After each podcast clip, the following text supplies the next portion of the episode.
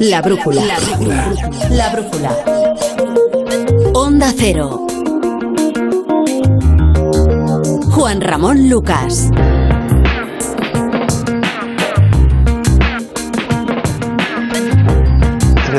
cuarenta y pico mil test de Pfizer van a comprar para una población de 50 millones de habitantes. Buenas noches. Hay que tener tragaderas para decir que es un bulo todo aquel que critique lo que ha dicho Garzón. Es decir, que si no estamos de acuerdo con lo que opina Garzón o con lo que opina el gobierno sanchista, hacemos bulo. Y nos tienen que linchar. Es una vergüenza. Las llamadas de los oyentes, usted mismo, amiga, amigo oyente, puede hacerlo en cualquier momento al 608-962-492, 608-962-492 en el comienzo de esta brújula de la economía, segunda hora del programa, que empieza como siempre mirando los puntos cardinales de este lunes, décimo día del mes de enero de 2022.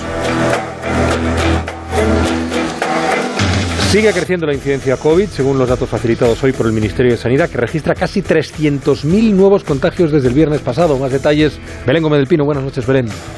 Buenas noches de nuevo, Juanra. Explosivos, diría yo que son los indicadores del informe epidemiológico de hoy. Vuelven a batir récord las cifras, probablemente porque recogen el acumulado de días de fiesta no notificados. Hoy comunica Sanidad desde el viernes 292.394 nuevos contagios y 202 fallecidos. La incidencia acumulada sube 267 puntos para quedar en 2.989 casos por cada 100.000 habitantes. Te preguntabas, Juanra, a las 8 por Navarra, sigues sin ver el tope de la curva, duplica la incidencia nacional, llega a los 7.101 casos por cada 100.000 habitantes. Y el efecto sobre la presión hospitalaria, pues forzando cada día un poco más. Desde el viernes han ingresado 2.000 pacientes más por COVID. Hay ahora mismo 16.500 ingresados en los hospitales españoles. La ocupación en cuidados intensivos supera el 23% de media, pero ojo, vuelve a repuntar en Cataluña, está al 44%, están al 35% en País Vasco y rozando el 30%, una de cada tres camas ocupadas por enfermo COVID en Aragón, Baleares, Castilla-León, Comunidad Valenciana, Madrid, Navarra y La Rioja. Gracias, Belén. Hoy tocaba vuelta al cole dentro de la extraña normalidad en la que vivimos y comienza el curso con problemas no tanto de salud en clase, aunque hay 17 protocolos distintos, como por las bajas especialmente importantes en el profesorado. Los sindicatos advierten que no hay planes para sustituir esas bajas. Diana Rodríguez. Entre colegios e institutos han regresado a las aulas 8 millones de alumnos, pero entre el 4 y el 6% de los profesores y el personal de los centros está de baja laboral. Una situación que denuncian sindicatos como CESIF que lamentan que los profesores hayan tenido que improvisar por la falta de previsión. Ante este problema, Andalucía abrevia los trámites para sustituir a los contagiados y la Comunidad de Madrid incorporará mañana profesores sustitutos. Entiende Entiende Podemos que es legítimo extender la polémica sobre la carne y garzona al propio gobierno, del que lamenta que no haya defendido al de consumo. Lamenta la parte del PSOE, claro. Eh, más bien al contrario. Hoy ha sido Sánchez quien ha lamentado la polémica y la ministra de Transición Energética la encargada de volver a apoyar de una manera clara al sector ganadero, Ismael Terriza. Yolanda Díaz ha pedido que el Gobierno actúe en conjunto, todos a una, en defensa del Ejecutivo y sus miembros, y el que tocaba ahora arropar es a Garzón. Y no hacerlo es desleal, según Pablo Fernández, el portavoz de Podemos, que ha ido incluso más lejos al calificar de fake news, de bulos malintencionados, las informaciones recogidas en torno a la entrevista del ministro de Consumo a The Guardian. Entienden los morados que la parte socialista debería haber atacado a la derecha por, según Podemos, tergiversar las manifestaciones de Garzón. Bueno, las manifestaciones de Garzón, ¿eh?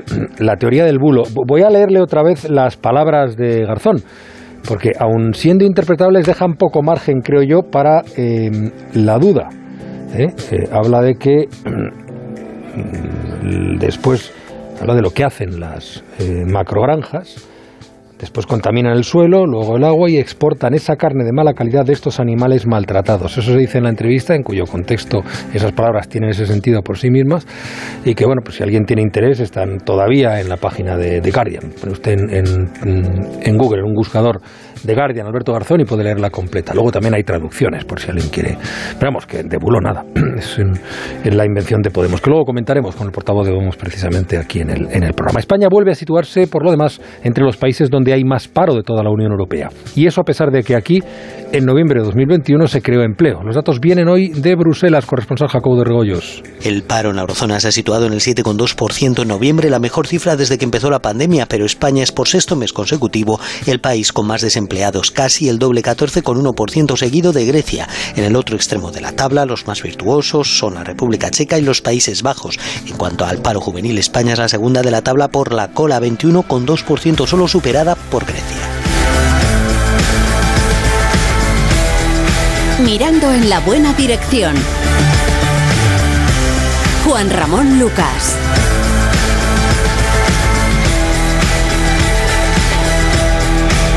La brújula. Brújula de la economía, hoy lunes con el profesor Rodríguez Brown. Muy buenas noches, profesor. Buenas noches y feliz año, a pesar del gobierno, claro, siempre. Las buenas noches y el feliz año a pesar del gobierno, sí. Hay parte de él que se empeña en amargárnoslo, ciertamente. es cierto. Eh, también está Santi Carcar. Santi, muy buenas noches, ¿cómo estás? Muy buenas noches, Juan Ramón. Buenas noches, profesor. Buenas noches, Santi. Y gracias por estar aquí también, Santi, especialmente. Que, vamos a ir al debate, vamos a ir al análisis en un instante, después de un poquito de compra y escuchar la mirada cítrica de Ignacio Rodríguez Burgos, aquí en Onda Cero.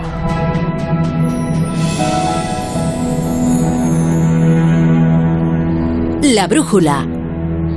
Tú, tú, eres de los que cuando conduces te oyes a ti mismo diciendo acelera, que está en ámbar. O también, si está en rojo anaranjado tampoco es para tanto. Pues esto es lo que nos dice Línea Directa. Nos dice que a lo mejor eres de los que van diciendo frena, relax, pon musiquita y pronto llegará el verde. Y si eres más de los segundos, seguro que tienes los 15 puntos. Y en línea directa te bajan hasta 100 euros lo que pagas por tu seguro de coche o de moto. Cámbiate ahora llamando al 917-700-700. 917-700-700. Condiciones en lineadirecta.com. La brújula. Juan Ramón Lucas. Prueba gratis Movistar Salud. El servicio de telemedicina con el que podrás recibir atención primaria al instante, tantas veces como lo necesites y sin que tengas que moverte de casa.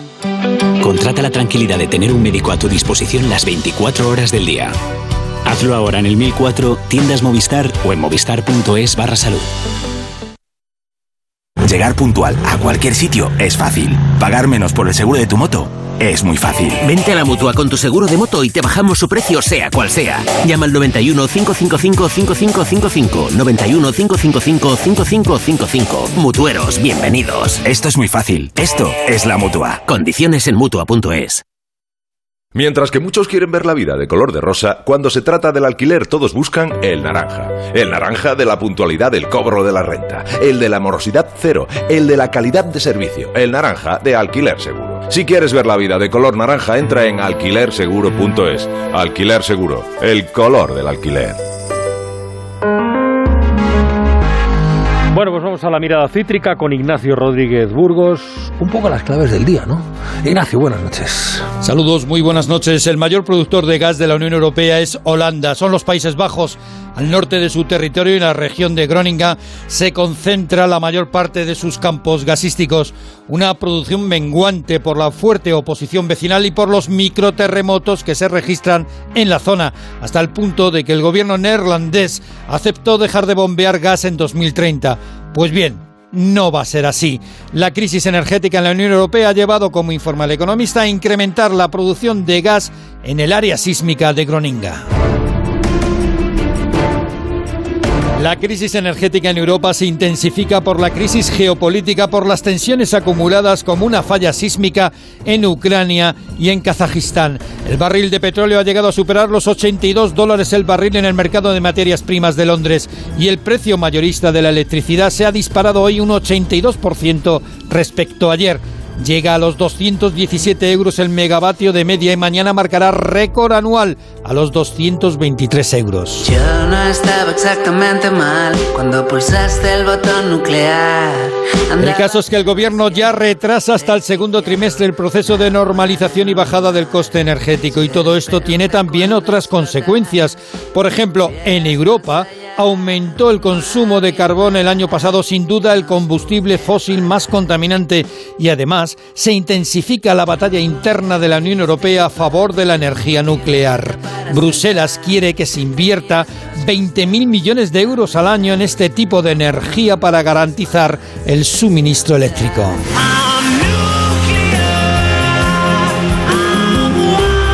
A todo esto se recrudece la guerra interna del Ejecutivo a costa de la carne y de las declaraciones del ministro de Consumo. Yolanda Díaz sale en defensa de Garzón y Teresa Rivera, la ministra de Medio Ambiente, en apoyo de los ganaderos. Según vaya la campaña electoral en Castilla y León, unos y otros meterán más carne en el asador. Entre medias, quien mete presión es el Tesoro, que busca casi 240.000 millones de euros para financiar la gigantesca deuda pública española. Y la Oficina de Estadística de la Unión certifica que España sigue liderando el paro en Europa. La tasa de desempleo en el continente es del 6,2%, en nuestro país del 14%. Y como apuntas empleo, la patronal de trabajo temporal, la mitad de los parados españoles llevan al menos un año buscando puesto de trabajo.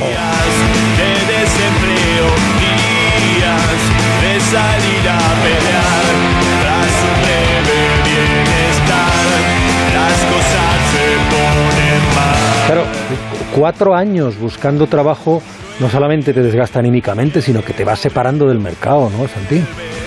Sí, por supuesto, por supuesto. Descolgarse del mercado de, trabajo, bueno, es, es brutal. Es para, para una persona eh, en activo y que en edad de trabajar y que aspira a trabajar, el, el desconectarse del mercado de trabajo sin tener además una buena opción de, de reciclarse, de formarse, de enganchar de nuevo y no la hay en estos momentos y no la ha habido tradicionalmente eh, en este país durante durante muchos años eh, bueno pues eso es, eso es terrible eso es terrible. Hay gente en la de- en, eh, en la edad en torno a los 50 60 años que eh, un tropiezo en el mercado laboral pues probablemente sea la condena pues para, para, para siempre no volver no volver a trabajar eh, nunca más. Y eso es terrible en un país que además está debatiendo el colocar la jubilación en los 67 años no eso en suma y por resumir es condenar a la miseria y a la pobreza pues a, a buena gente a, a- muchas familias no a muchas familias. Es terrible y además, hasta donde yo sé, ahora hay bastantes eh,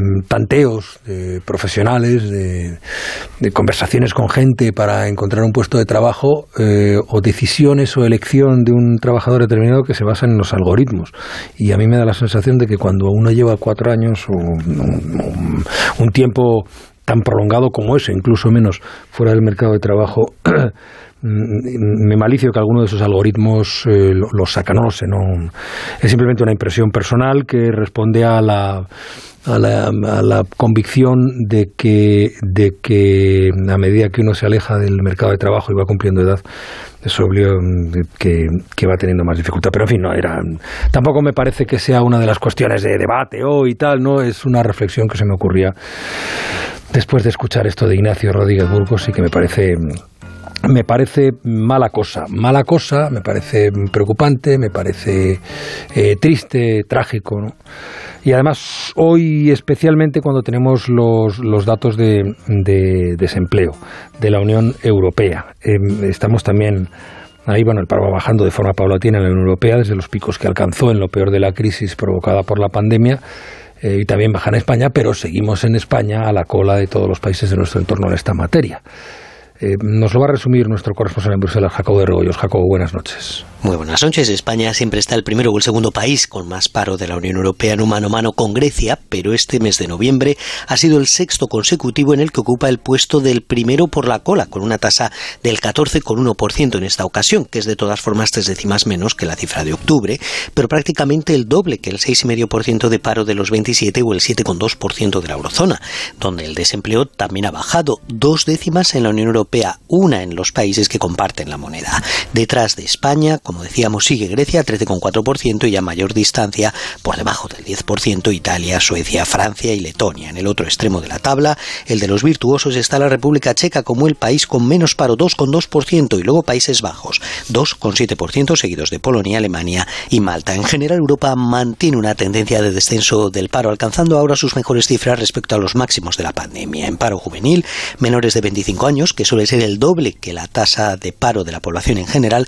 también se reduce el desempleo, dos décimas en el conjunto de la Unión Europea hasta el 15,4% y tres décimas en la eurozona hasta el 15,5%. Grecia es aquí el que tiene la tasa más alta, 31,5%, seguida de España, 29,2%, un punto menos que en octubre. Bueno, eh, hay países como la República Checa con un 2,2% de paro, que eso, el profesor, técnicamente es eh, que no existe, no hay desempleo, ¿no? Desde luego, no, no, desde luego, eso es, eso es prácticamente pleno empleo. Pero bueno, eh, eh, desde luego estoy con, estoy con Santi, es una situación gravísima. Eh, os referíais al paro, Sí, de, al paro de la- las- de larga duración, larga pero podemos hablar también del paro juvenil, eh, eh, en donde pues, tenemos un, un muy 30%. triste, un muy, muy triste récord, ¿no? Fij- Fijaros, fijaros que lo, lo- lo interesante cuando hablamos del, del paro, no, no- nos precipitamos a veces a eh, est- establecer definiciones como si fueran como si fueran ajenos a la realidad eh, eh, eh, política, ¿no? Decimos que es una, una tragedia. No, no, vamos a ver, una, una tragedia es un, es un tsunami, ¿no? Quiero decir, un- eh, eso sí que es una tragedia. Es decir, esto no, no depende de nosotros, depende de la naturaleza, o como se dice en, las, en los contratos de fletamento, una expresión muy, muy bonita en inglés, an act of God, ¿no? Es Un acto de Dios. Un, un hecho de Dios, ¿no? El paro no es así, ¿eh? El paro no es una tragedia. El paro es un hecho político. Y lo que nos comentaba Jacobo hace un momento muy bien, lo, lo refleja, a mi juicio, perfectamente, porque esta no es una cuestión de que si vamos a discutir aquí entre quién es más liberal o quién es más socialista, esto no, esto no, esto es transversal, quiero decir. Los países europeos que no tienen paro, o que tienen un paro bajísimo, eh, pues son países que se parecen bastante a nosotros, quiero decir que tienen estados tan grandes como el nuestro o incluso más, que tienen impuestos tan altos como los nuestros o incluso más, son países que llamamos estos de nuestro entorno, pues, pues, porque se parecen bastante, y son países reales, vecinos, con los que nos identificamos en un, en un millar de cosas, y sin embargo tienen la mitad de, de paro que nosotros, quiero decir, esto, esto no es no es una tragedia, esto es un hecho político que afecta a todos nuestros gobernantes desde la transición democrática hasta aquí, que no han sido capaces de, de atreverse a dar con un mercado de trabajo que no es que sea una cosa milagrosa, sino que sea, no sé, parecido al alemán. Quiero decir, no estamos pidiendo aquí cosas extrañas. Admiramos mucho a los países nórdicos, siempre admiramos a su estado del bienestar. Oye, porque no admiramos su mercado de trabajo? Que en varios de los países nórdicos también tienen un paro bajísimo. Pues porque tienen un mercado de trabajo más flexible y donde tienen menos costes que nosotros. Entonces da la sensación de que estamos girando en torno a esto durante décadas y esto quizá les convenga a nuestros gobernantes porque de alguna manera les, les excusa de lo que yo creo que es básicamente su responsabilidad. O sea que no hay un problema estructural en el caso del mercado de trabajo español, es una, una serie de decisiones políticas que no se toman. Yo, si me permitís, yo creo... eh, Eso he entendido del la profesor. tragedia es más que, más que una tragedia, es una vergüenza. Es una vergüenza que además se lleva prolongando, como bien dice el profesor, desde hace 40 años. Esto no, esto no es de ahora. España lidera el paro de, eh, la- y las cifras en Europa desde hace, desde hace décadas. Y lo que es peor, la perspectiva que, que tenemos, mm, bueno, pues eh, al menos es de mantener ese, ese triste récord durante mucho tiempo. Entonces, a lo, que, a lo que lleva esa situación, como digo, vergonzosa, es a plantearse los porqués. Claro. Yo estoy de acuerdo que hay países que se parecen mucho a nosotros, pero han hecho cosas distintas.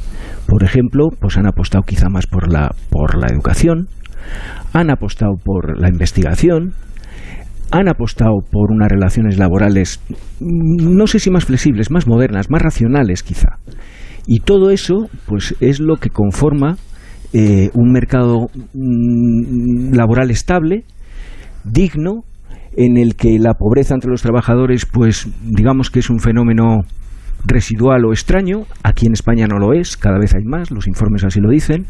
Es decir, que si todo esto tiene un valor más allá de la cifra y del porcentaje, es el de plantearnos los porqués.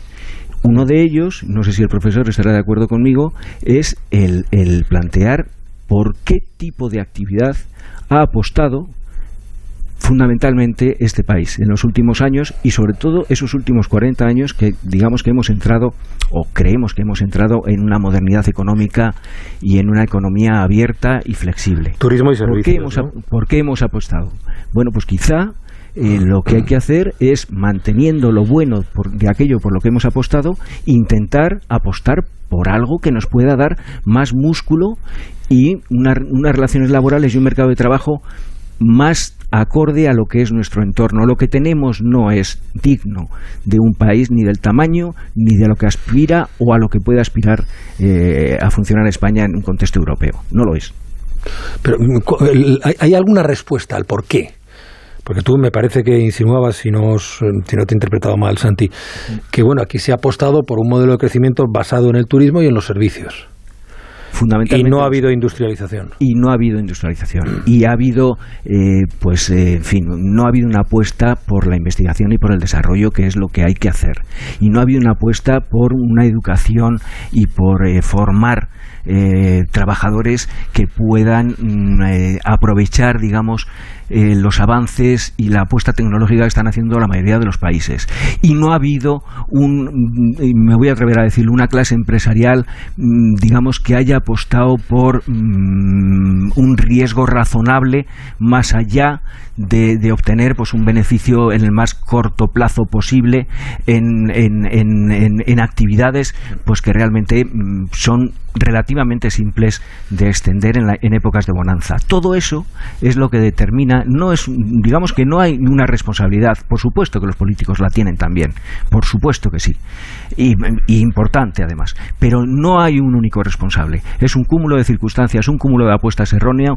Y yo creo que además un cierto dejarse llevar cómodamente por, en fin, digamos, por, por las olas de crecimiento y por los ciclos, apostando, eso sí, además por actividades que, bueno, eh, de valor añadido, pues van, van justitas.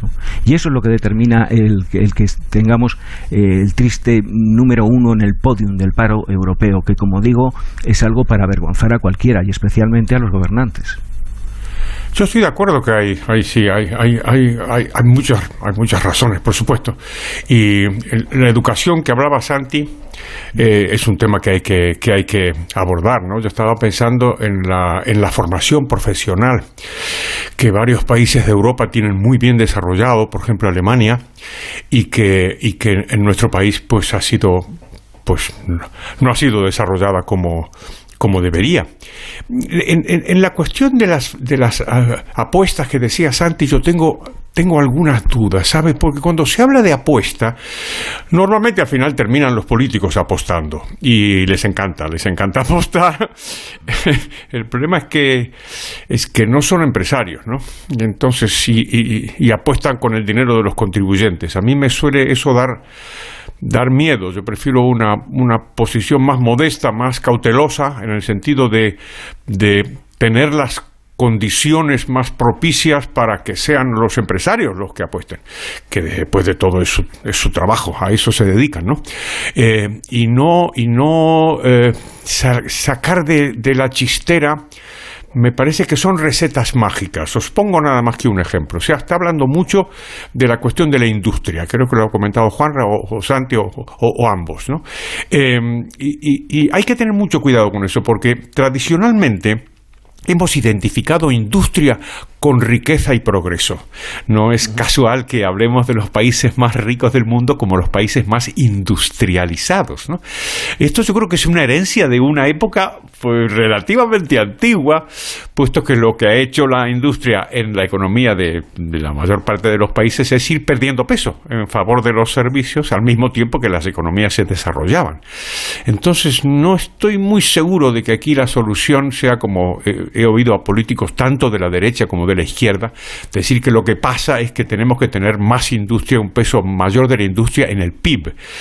No estoy muy seguro, no estoy muy seguro de que esa sea la solución mágica y en cambio estoy más seguro de que si vamos a apostar, yo preferiría crear las condiciones propicias para las inversiones y que sean los empresarios los que hagan esas apuestas con su dinero y el dinero de que, libremente les entreguen sus accionistas.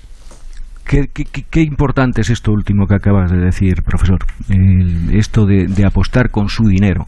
Uno de los problemas, y eso también explica la evolución del desempleo y del paro en este país, sobre todo en las últimas décadas y de donde venimos, es que también, además de los políticos, no solo han se han acostumbrado a apostar con dinero público eh, los políticos a la hora de, de encadenar de sus propuestas ¿no? y atraer votos, también amplios sectores de la economía y también determinados eh, sectores y empresas y empresarios se acostumbraron desgraciadamente a mm, digamos jugar la baza con la seguridad del dinero público también y eso claro, explica claro. también muy buena parte de la evolución de- del desempleo en este país en los últimos años ¿no? todo eso esa mentalidad es que es poco moderna esa mentalidad de, de mm, apostar sí pero poco de continuar las inercias de sectores que, bueno, con un cierto nivel de inversión, eh, digamos, razonable, se pueden eh, obtener grandes beneficios, eso es lo que explica dónde estamos, eso es lo que explica dónde estamos, y eso es lo que hay que cambiar. ¿Y cuánto, cuánto cuesta cambiar esas dinámicas? Lo vemos, en este momento lo estamos, lo estamos viendo. Seguimos teniendo el doble de paro de que los países de nuestro entorno, y eso, mm, eso no es un país moderno, eso, eso no, no, no- no tiene Eso es lo que hay que cambiar. Bueno, mm, imagino que el problema está sobre la mesa, aunque técnicamente no esté en el índice del diálogo social que comienza también el, el año pues con mesa abierta aunque lo fundamental hoy ha vuelto a reunir el gobierno los agentes sociales después de acabar el año aprobando la nueva reforma laboral y todavía tenemos pendiente ver quién y cómo apoya esa reforma laboral en el Parlamento. Los datos de hoy. Caridad García, buenas noches. Buenas noches. Encuentro de rigor para estrenar el año presumiendo de diálogo social. El Gobierno, con gran parte de los ministros liderados por la vicepresidenta Calviño, han recibido esta mañana a los agentes sociales con quienes mantienen encuentros frecuentes en torno al plan de recuperación.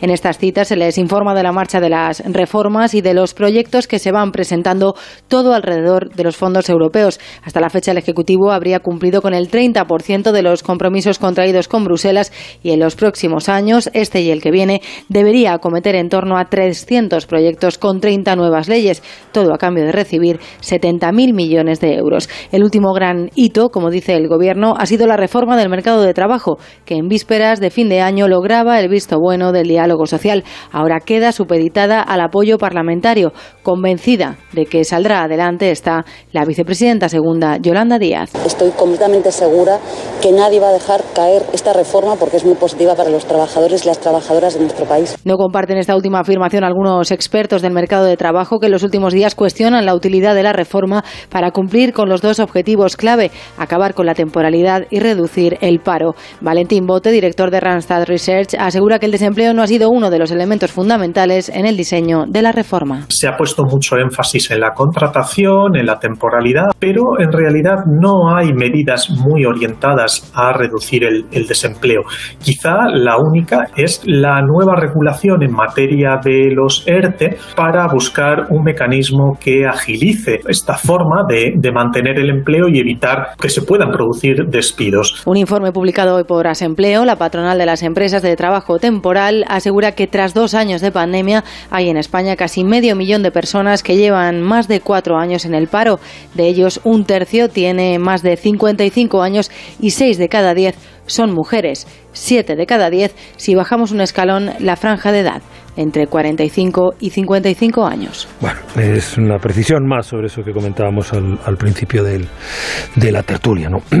Con respecto a la reforma laboral, eh, a ver, mm, no sé si conviene volver a explicar a los oyentes que la reforma laboral está en vigor, pero eh, porque se aprobó por, por decreto, como si fuera una necesidad urgente, eh, que es algo que practica con asiduidad el, el gobierno de Pedro Sánchez, pero tiene que ser refrendada por el Congreso de los Diputados. Y ahí ahí hay una circunstancia singular y es que el gobierno no tiene garantizado los apoyos de quien hasta ahora ha apoyado al gobierno, fundamentalmente es que República de Cataluña, que es el más útil en estos momentos, y tampoco Bildu, porque entre otras cosas consideran que ha traicionado eh, su compromiso sobre la reforma laboral y sin embargo está reclamando, eso cuenta bien el confidencial, nadie lo ha desmentido y parece bastante verosímil, desde luego, eh, mm, al PP bueno, que se, por lo menos se abstenga. ¿no? decir, mm, en este asunto eh, que es importante, que es vital, pues los míos no me apoyan, pero me apoyas tú que estás en la oposición. De momento el Partido Popular sigue en el no.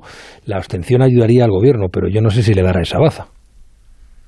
Sí, pues está, está realmente complicada, complicada la convalidación del decreto eh, por parte, como bien decías, de RC y de Bildu, pues eh, se presenta problemática, ¿no?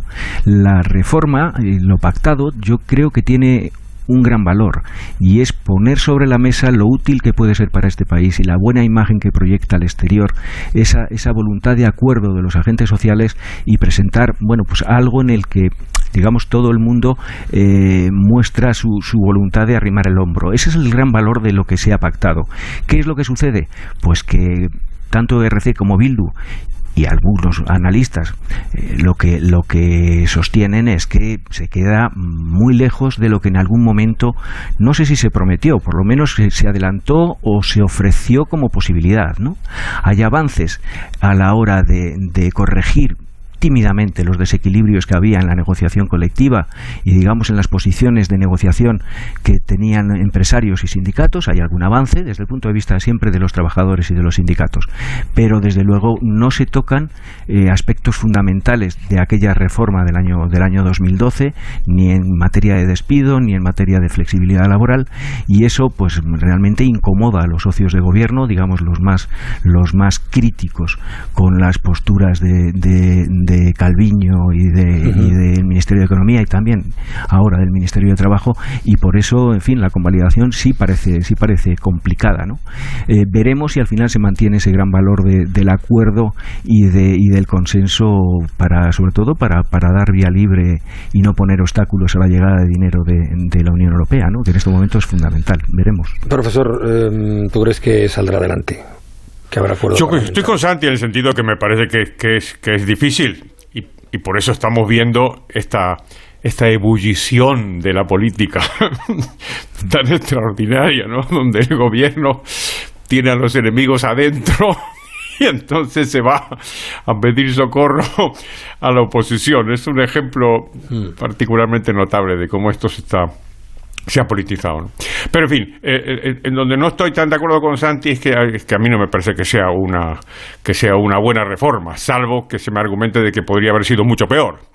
Eh, yo creo que el, el, el gobierno ha, ha, conseguido lo que quería. En el fondo quería esa foto. Eh, los empresarios, en, eh, en, parte, han conseguido que la, que la reforma no fuera tan mala como habría sido en un, en un, en un principio, pero el señor Garamendi tiene bastante oposición, como sabemos, dentro, dentro de, de, la su, propia organización. Dentro de la propia SOE, sabemos, lo sabemos perfectamente.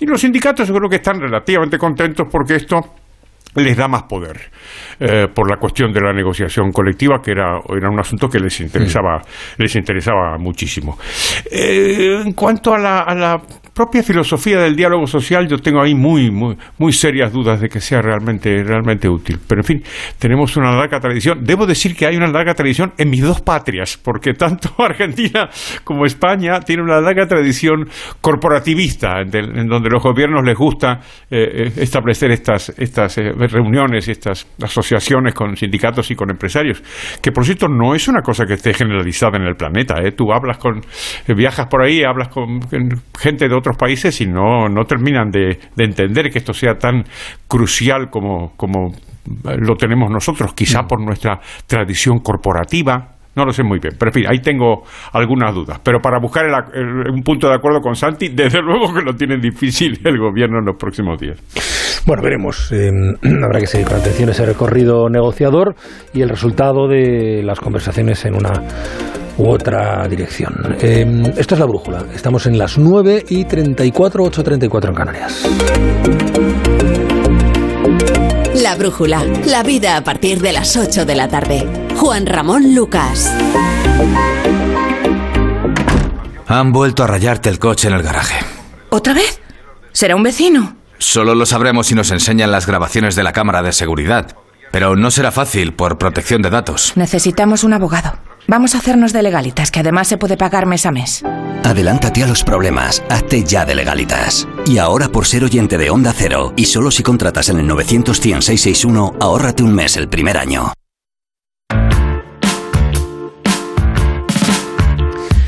Bueno, y seguimos a vueltas con la polémica sobre el sector de la carne que generó el ministro de Consumo Alberto Garzón con sus eh, declaraciones. Luego ya está, hoy está ya la estrategia del bulo y tal. Bueno.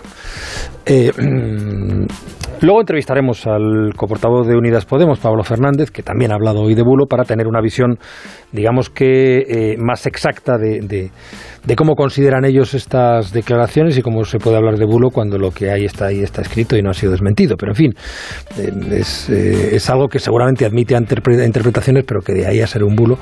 Me interesa ahora una visión más, más económica de la cuestión y tomar la temperatura a la situación, iba a decir, sí, a la irritación de un sector que bastante tiene ya con lo que está padeciendo, como para verse apoyado por declaraciones así. Eh, Pablo, Pedro Pablo González, muy buenas noches, Pedro Pablo. Buenas noches, el sector ganadero cuenta con todo el apoyo del gobierno, aunque eso sí, desmentir a Alberto Garzón o condenar al ministro de Consumo, pues no se ha dicho.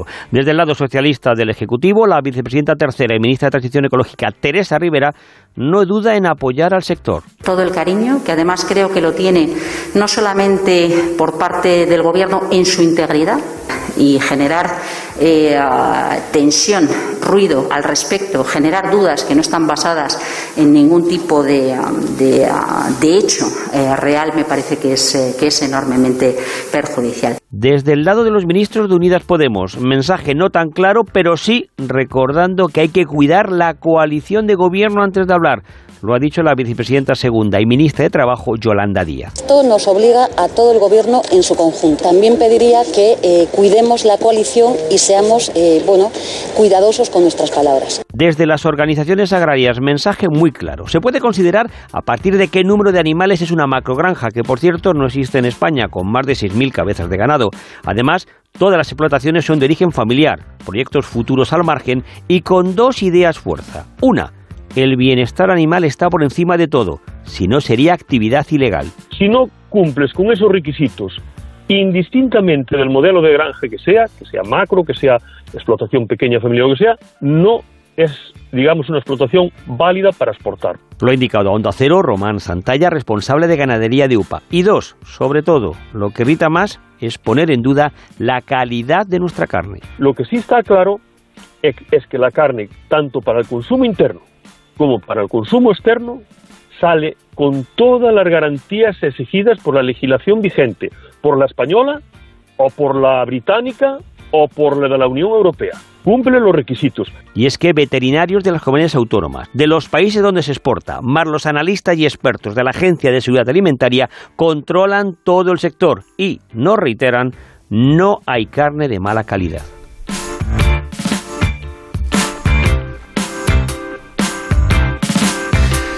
Claro, Teresa Rivera, a mí me parece que eh, sí le da un toque a Garzón, porque viene a decir que no es cierto lo que dice Garzón sobre las macrogranjas.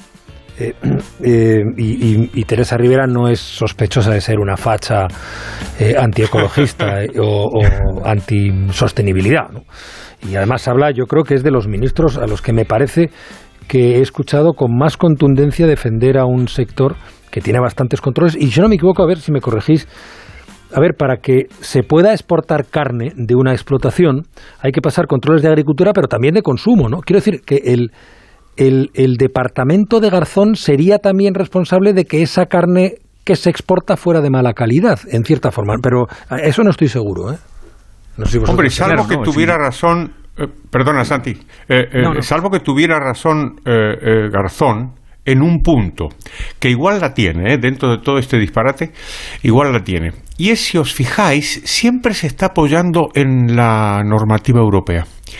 Siempre está eh, alegando que él no es un verso suelto, quizá lo sea dentro del gobierno, pero él está alegando que no es un verso suelto en Europa, sino que al contrario, estaría apoyado por la normativa europea. Yo, la verdad que no la, no la conozco bien, no estoy seguro que esto sea cierto o no, pero si es cierto, entonces ahí tiene por así decirlo, un clavo a, donde, a donde aferrarse Garzón en medio de la de esta paliza que le están dando propios y extraños, creo yo. No, lo que pasa es que a mí me parece que lo que está en cuestión, incluso uno puede eh, asumir todos los planteamientos que hace eh, Alberto Garzón en la entrevista. Lo que me parece que se le ha criticado, yo lo he hecho y lo he hecho por esa razón, es que un miembro del gobierno de España no debe decir que haya parte de la carne que se exporta a otros países que sea de mala calidad, y menos decirlo en uno de los países que recibe esas exportaciones. Claro. Eso es lo que me parece a mí. Sí, perdona, eh, Juan Ramón. Dale, Santi, sí. Eh, yo creo que lo que, ha, lo, lo, que ha tratado, y luego ha intentado aclararlo, y en ese sentido eh, ha hecho las aclaraciones, es aclarar que él no ha dicho que se exporte carne de mala calidad. Sí, sí, lo, lo dice textualmente carne, el de Guardian, ¿eh? Está en el The Guardian, lo, lo, leyó, lo, leyó, Juan Ramón. Lo, lo tengo aquí, tú, lo puedo repetir otra vez. Creo, creo, ¿eh? y, y, lo que yo he visto y en mi pobre inglés, que reconozco que, en fin, no, no es perfecto, lo que dice que es de peor calidad la que la carne que no se no no dice mala dice no, poor poor no quiere no es peor sino bueno, poor es mala de poor es pobre o, o, o sí. bueno, en fin. el contexto de la frase está eh, muy claro ¿eh? o sea de verdad con, con, todo lo que lo que sí parece obvio al menos con las aclaraciones que, que el propio Garzón ha hecho es que la idea eh, que, que, trata de defender es que las macrogranjas las esas explotaciones de miles de cabezas de ganado causan problemas problemas ambientales muy importantes y aunque la ministra Teresa Rivera yo creo que ha hecho un ejercicio pues realmente eh, espectacular ¿no? de, de, de, de, ponerse de perfil de, quebrar ¿no? y de decir hablar del cariño hacia los agricultores y ganaderos que por supuesto todo el mundo le debe tener cómo no y, y en fin no entrar en más profundidades hay datos del propio Ministerio de Transición Ecológica año 2019 en el que se alerta o se advierte que el 40% de los acuíferos están en riesgo de contaminación por nitratos. Esos son datos oficiales. Hay datos de del propio ministerio de ella. Sí, sí, del Ministerio de Transición. De, de ella misma. Sí, sí, claro, sí, sí. sí bueno, claro. bueno. Entonces, hay datos también de que las, de, de, de las industrias que más contaminan por amoníaco, pues eh, de las 100 más contaminantes por amoníaco en España, más de 90 están en, en, el sector ganadero. Pero ese es otro debate, así. Santi. Son datos, no, pues son datos, a ver, son datos que han estado en ese debate de, de que ha intentado lanzar el, el ministro de Consumo, con mejor o peor don de oportunidad, eso, eso es discutible. Pero lo que ha tratado de, de, de poner de manifiesto es esas consecuencias de esa forma industrial de producir que en su opinión y en opinión de muchos expertos y de, y de, instituciones importantes, pues no es sostenible. La Unión Europea lo que está haciendo y lo que va a hacer es debatir lo mismo que ha hecho en el tema de energía con el gas y con las nucleares, con toda esta polémica que estamos arrastrando, lo va a hacer también el, el, el aclarar lo que, lo que denomina taxonomía del sector agrario. Sí. Es decir, lo que está defendiendo también es que haya una clasificación que ya veremos de sostenible o no sostenible de determinadas actividades. Y en España es cierto que hay una gran industria muy potente y muy mm, influyente también de, de, de, de, a favor de esas eh, instalaciones industriales en lo ganadero, que además determinadas organizaciones agrarias en su momento se opusieron de forma notable, notoria y pública a, a, su extensión. Y ahora en algún momento también dice lo contrario, según zonas. Es decir, que estamos en un debate muy complejo que yo no sé si es bulo o no. Lo que sí sé es que hay muchas lecturas muy interesadas. Y en eso estamos. Conviene aclararlo y en cualquier caso ya he hecho el debate que tiene importantes consecuencias políticas y económicas, pues eh, mira, abierto el debate no está mal ver cómo se cierra. Es decir, si al final se determina qué podemos entender por una gran explotación o, o, o, qué entendemos por una macrogranja y si eso es posible mantenerlo en el tiempo o no en determinadas zonas, pues bien estará, bien abierto el debate. Claro que sí, para eso están los políticos. Ese es el trabajo, creo yo, que de, de un político. Ese pero, es el trabajo, entre otros, ¿eh? no solo, pero entre otros, Santi, eso es poner debates importantes sobre la mesa. Pero ¿sabes cuál es el problema, Santi? Que, eh, eh, que está muy bien lo que dices de abrir un debate, pero mi sensación es que el gobierno quiere cerrarlo. mi sensación es que no quiere entrar en ningún tipo de debate. Pero, parte del pero, gobierno? pero vamos a ver, de coalición, Carlos. Pero, pero, eh, no, no, va- va- vamos a ver. Te quiero decir que es muy notable que desde Pedro Sánchez para abajo, pues todos hayan dicho que qué estupendo y que, y que, y que, y- y- y, veamos, que no hayan secundado a su propio ministro. Y de hecho la propia Yolanda Díaz le ha dejado un recadito, ¿no? Diciendo cuidemos las palabras, en fin. Entonces, más bien, yo creo que es cerrar el debate y no abrirlo. Pero en fin, yo estoy de acuerdo contigo, hay que abrirlo. El, pri- el primer debate es Juan Ramón llama al Ministerio de Transición Ecológica para confirmar que esos informes que dice Santi del año 2019, Claro, que claro. viene a ser de antes de ayer, a ver si es verdad o no. Pues eh, voy a tomarte, voy a aceptarte el desafío, ¿eh? Y vamos a tratar de localizar. Sí, sí, claro que sí. Claro Que son menos cuarto ya, ¿eh? Las 10. Uy. La brújula.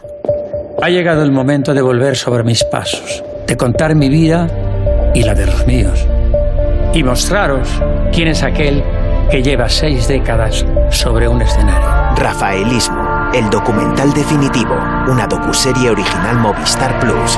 Estreno 13 de enero.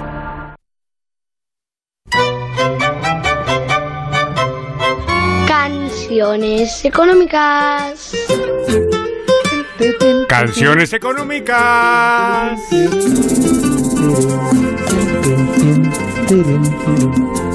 Muy bien, Juan Ramón Lucas, Ahí alegre, ¿eh? Ahí Voy aprendiendo, canturreando. pues fíjate, vamos a, vamos a empezar el año bien, muy alegre, con, fíjate Santi, fíjate Juan Ramón, lo que vamos a escuchar ahora, una sevillana, pínchame eso, venga. Él pasaba los días haciendo surco junto a la. Ella estaba en el pueblo tras la ventana con su costura. Él regaba la tierra con su sudor, esperando la noche con ilusión. Qué cosa más bonita, la novia del campesino, esta maravillosa sevillana que cantan los romeros de la Puebla. Por cierto, tengo que agradecer a, un par de seguidores en Twitter que me la han recomendado, que son muy oyentes de la brújula de la economía, y es una sevillana verdaderamente estupenda y con una con un, un- un viejo tema, viejo tema económico, que yo creo que les va a gustar so- sobre todo a las señoras, porque aquí tenemos el típico tema del hombre eh, del hombre eh, abandonado. Y, y obviamente si los hombres somos abandonados la culpa debe ser de las mujeres, claro, no, nunca puede ser nuestra, porque como bien, bien sabéis, somos perfectos. ¿Estamos, eh, eh, eh, sintonizamos en la misma eh, onda? ¿Estamos de acuerdo? Sí, naturalmente, que la palabra, profesor, en eso. Modo ironía aún. Bueno, pues de eso va, de eso va esta, esta sevillana maravillosa, porque es que hay un, hay un campesino que trabaja muchísimo, muchísimo, y tiene una novia, no sé qué, y un día, pues, pues, pues no está la novia, ¿por qué? Un mozo con dinero la ha enamorado, la separó de ti, se la ha llevado. Este es un tema antiquísimo, antiquísimo, por esta, esta historia tan, tan vanidosa y tan masculina, y es que si no nos quieren, debe ser culpa de ellas, no puede ser nunca culpa nuestra, claro. Y si encima se va con un rico, entonces ya que son malvadas y, y- y codiciosas, ¿no? Y entonces lo dice con, toda, con todas las letras, ¿no? Dice, eh, se preguntaba, ¿por qué se ha ido? Si como yo la quise, nadie en el mundo la habrá querido. ¿Cuántas veces hemos escuchado esto, no? La pregunta es, ¿y cómo lo sabes tú, eh? ¿Cómo lo sabes tú? ¿Y cómo lo sabes que nadie en el mundo la habrá querido tanto como tú? ¿Por qué es que das por sentado que si te abandona es por, eh, por su culpa y sobre todo por razones malas, claro, por su defecto o por, o por su o por su su codicia, ¿no? Me dejó por ser pobre, en fin. Además, por cierto, parece como si tener dinero fuera de por sí un defecto, cuando es bien sabemos, sabemos que no es así. Tener dinero es un defecto si uno lo ha robado, pero en principio no sabemos si el señor que le ha quitado la novia al campesino es un ladrón o es simplemente un señor que tiene más dinero que él, ¿no? En todo caso, está la está la, el, el- el viejo tema ¿no? de nuestra, nuestra proverbial vanidad de que se fue con otro, bueno, pues está bien, claro, no, nos deprimimos, pero quizás sea mejor que nos conociéramos un poco más a nosotros mismos, porque igual si nos abandonan, igual alguna pequeña culpa tenemos nosotros. Algo. Y no solamente ellas. En fin, ¿te ha gustado Juan Ramón Lucas? Me ha gustado mucho, profesor. Me ha gustado mucho. Pues entonces podemos decir aquello de y hemos terminado por hoy.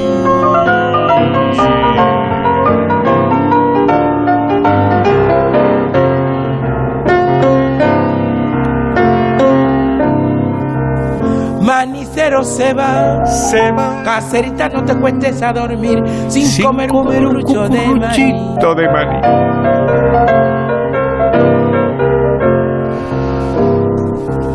Cuando la calle sola está, casera de mi corazón.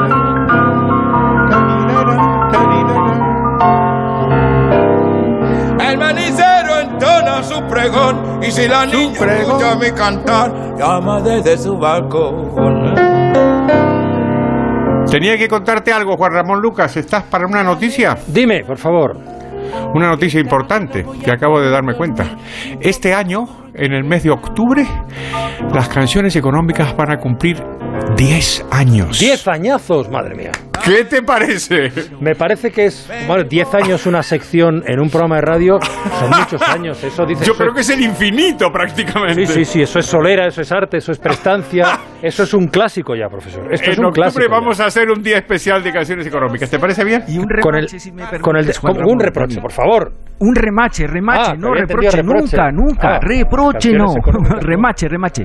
Como nos hemos quedado con la curiosidad, yo recomiendo para estos temas de, de acuíferos y de, y de ver cuál es la situación, en lo que nos hemos quedado para ver los datos, el informe de seguimiento de la directiva, to- voy a dar todos los datos, de la directiva 91-676, contaminación del agua por nitratos utilizados en agricultura, cuatrienio 2016-2019, España, informe final de 30 de diciembre de 2020 de la Secretaría de Estado de Medio Ambiente, Dirección General del Agua.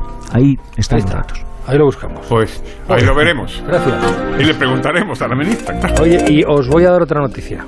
A ver, Ayuso acaba de decir en la cadena, sí, yo no, no sé por qué, no sé, luego lo comentaremos en la tertulia, no me sorprende en absoluto. ¿qué ha Acaba de decir que estará como máximo ocho años al frente de la presidencia de Madrid. Como máximo ocho años, lleva dos. Le quedan seis. Y después, Ah, ¿qué ah, pasará? se va a hacer largo. Bueno, pri- primero la tendrá que votar, ¿no?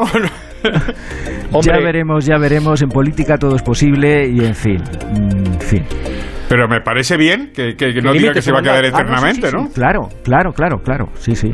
Lo que pasa es que no sé por qué de repente he visto un horizonte ahí un poco más... mm, estas cosas Tú mías. estás siempre pensando mal, ¿Verdad? Juan Ramón Lucas. sí, ¿Verdad? será posible. Para acertar, el mes de enero, fin de Oye, año. pues mira, de para, para mm, no dejaros con mal sabor de boca, os voy a recomendar una inversión. A ver, Muy bien. Hoy el gobierno ha confirmado que va a emitir menos deuda que la del año pasado. Un 10% menos, pero va a emitir. Y ahí hay una posibilidad, ¿o no? A ver, no con, sé qué decirte. con, con la información, Jessica de Jesús, después me decís si o sí o si no, ¿qué os parece? Buenas noches. Buenas el Tesoro ha dado orden a seis bancos, Deutsche Bank, HSBC, GP Morgan, Nomura, Santander y Societe General para colocar una nueva emisión sindicada a 10 años con vencimiento el 30 de abril de 2032. La operación se lanzará en los próximos días en función de las condiciones de mercado. Una noticia que adelantaban esta mañana en la presentación de la estrategia de financiación para este año. El organismo dependiente del Ministerio de Asuntos Económicos mantiene en 75.000 millones de euros su previsión de emisión neta de deuda en este 2022. La previsión para la bruta cae un 10% respecto a 2021. Carlos Cuerpo es el secretario general del Tesoro. las emisiones brutas para el año 2022 alcancen los 237.500 millones aproximadamente. Es decir, que tenemos una reducción de un 10% de las emisiones brutas debido sobre todo, como veis en el cuadro, a las menores amortizaciones de deuda eh, eh, concentradas en los instrumentos de medio y largo plazo. Contarán este año con una fuente de financiación más, los fondos europeos. El secretario ha insistido en el compromiso por el alto nivel de transparencia y ha asegurado que la ejecución de estas emisiones necesita ser flexible. La situación de la pandemia sigue marcando los pasos, por eso ha apelado sobre todo a la prudencia. Tratar, diríamos, de manejar nuestra cartera con el, eh, la mayor prudencia posible y adelantándonos a la, a la progresiva normalización de la política monetaria. Confían además en que la prima de riesgo se mantenga estable en el proceso de normalización de los tipos de interés cuando el Banco Central Europeo empiece a retirar estímulos. Bueno, pues eh, bueno, esta, esta deuda la puede comprar cualquiera, ¿no? Fuera de España y en España. Naturalmente. La, la cuestión es si conviene o no. Ya, eso es. eh, no, no nos queda mucho tiempo, pero mm, si fuerais asesores o preferís. mm, Yo, tendría ahí? mucho cuidado, como ha dicho nuestro, nuestro analista. Mucho todo, cuidado. Todo depende. Eh, buena inversión en función de, de- de lo que hay alrededor, que puede haber las mejores, y en función sobre todo de los tipos de interés, como, como vayan evolucionando, ¿no? Y de la inflación. Inteligente por parte del gobierno, pues bueno, por parte del gobierno, por parte de cualquier gobierno, intentar adelantarse y emitir la deuda antes de que, en fin, los tipos de interés pues eh, se concreten en, la- en las subidas, ¿no? Porque se las saldrá más cara, claro. Qué gusto da tener tertulianos solventes que saben Ah, que sí, di que de sí, di- esto y de música y de casi todo en la vida más que el propio director del programa. Carlos Rodríguez Brown, eh, Santi Carcar, muchísimas gracias. Ah, un abrazo, Gracias liberales. Muy buenas noches. Chao. Buenas noches.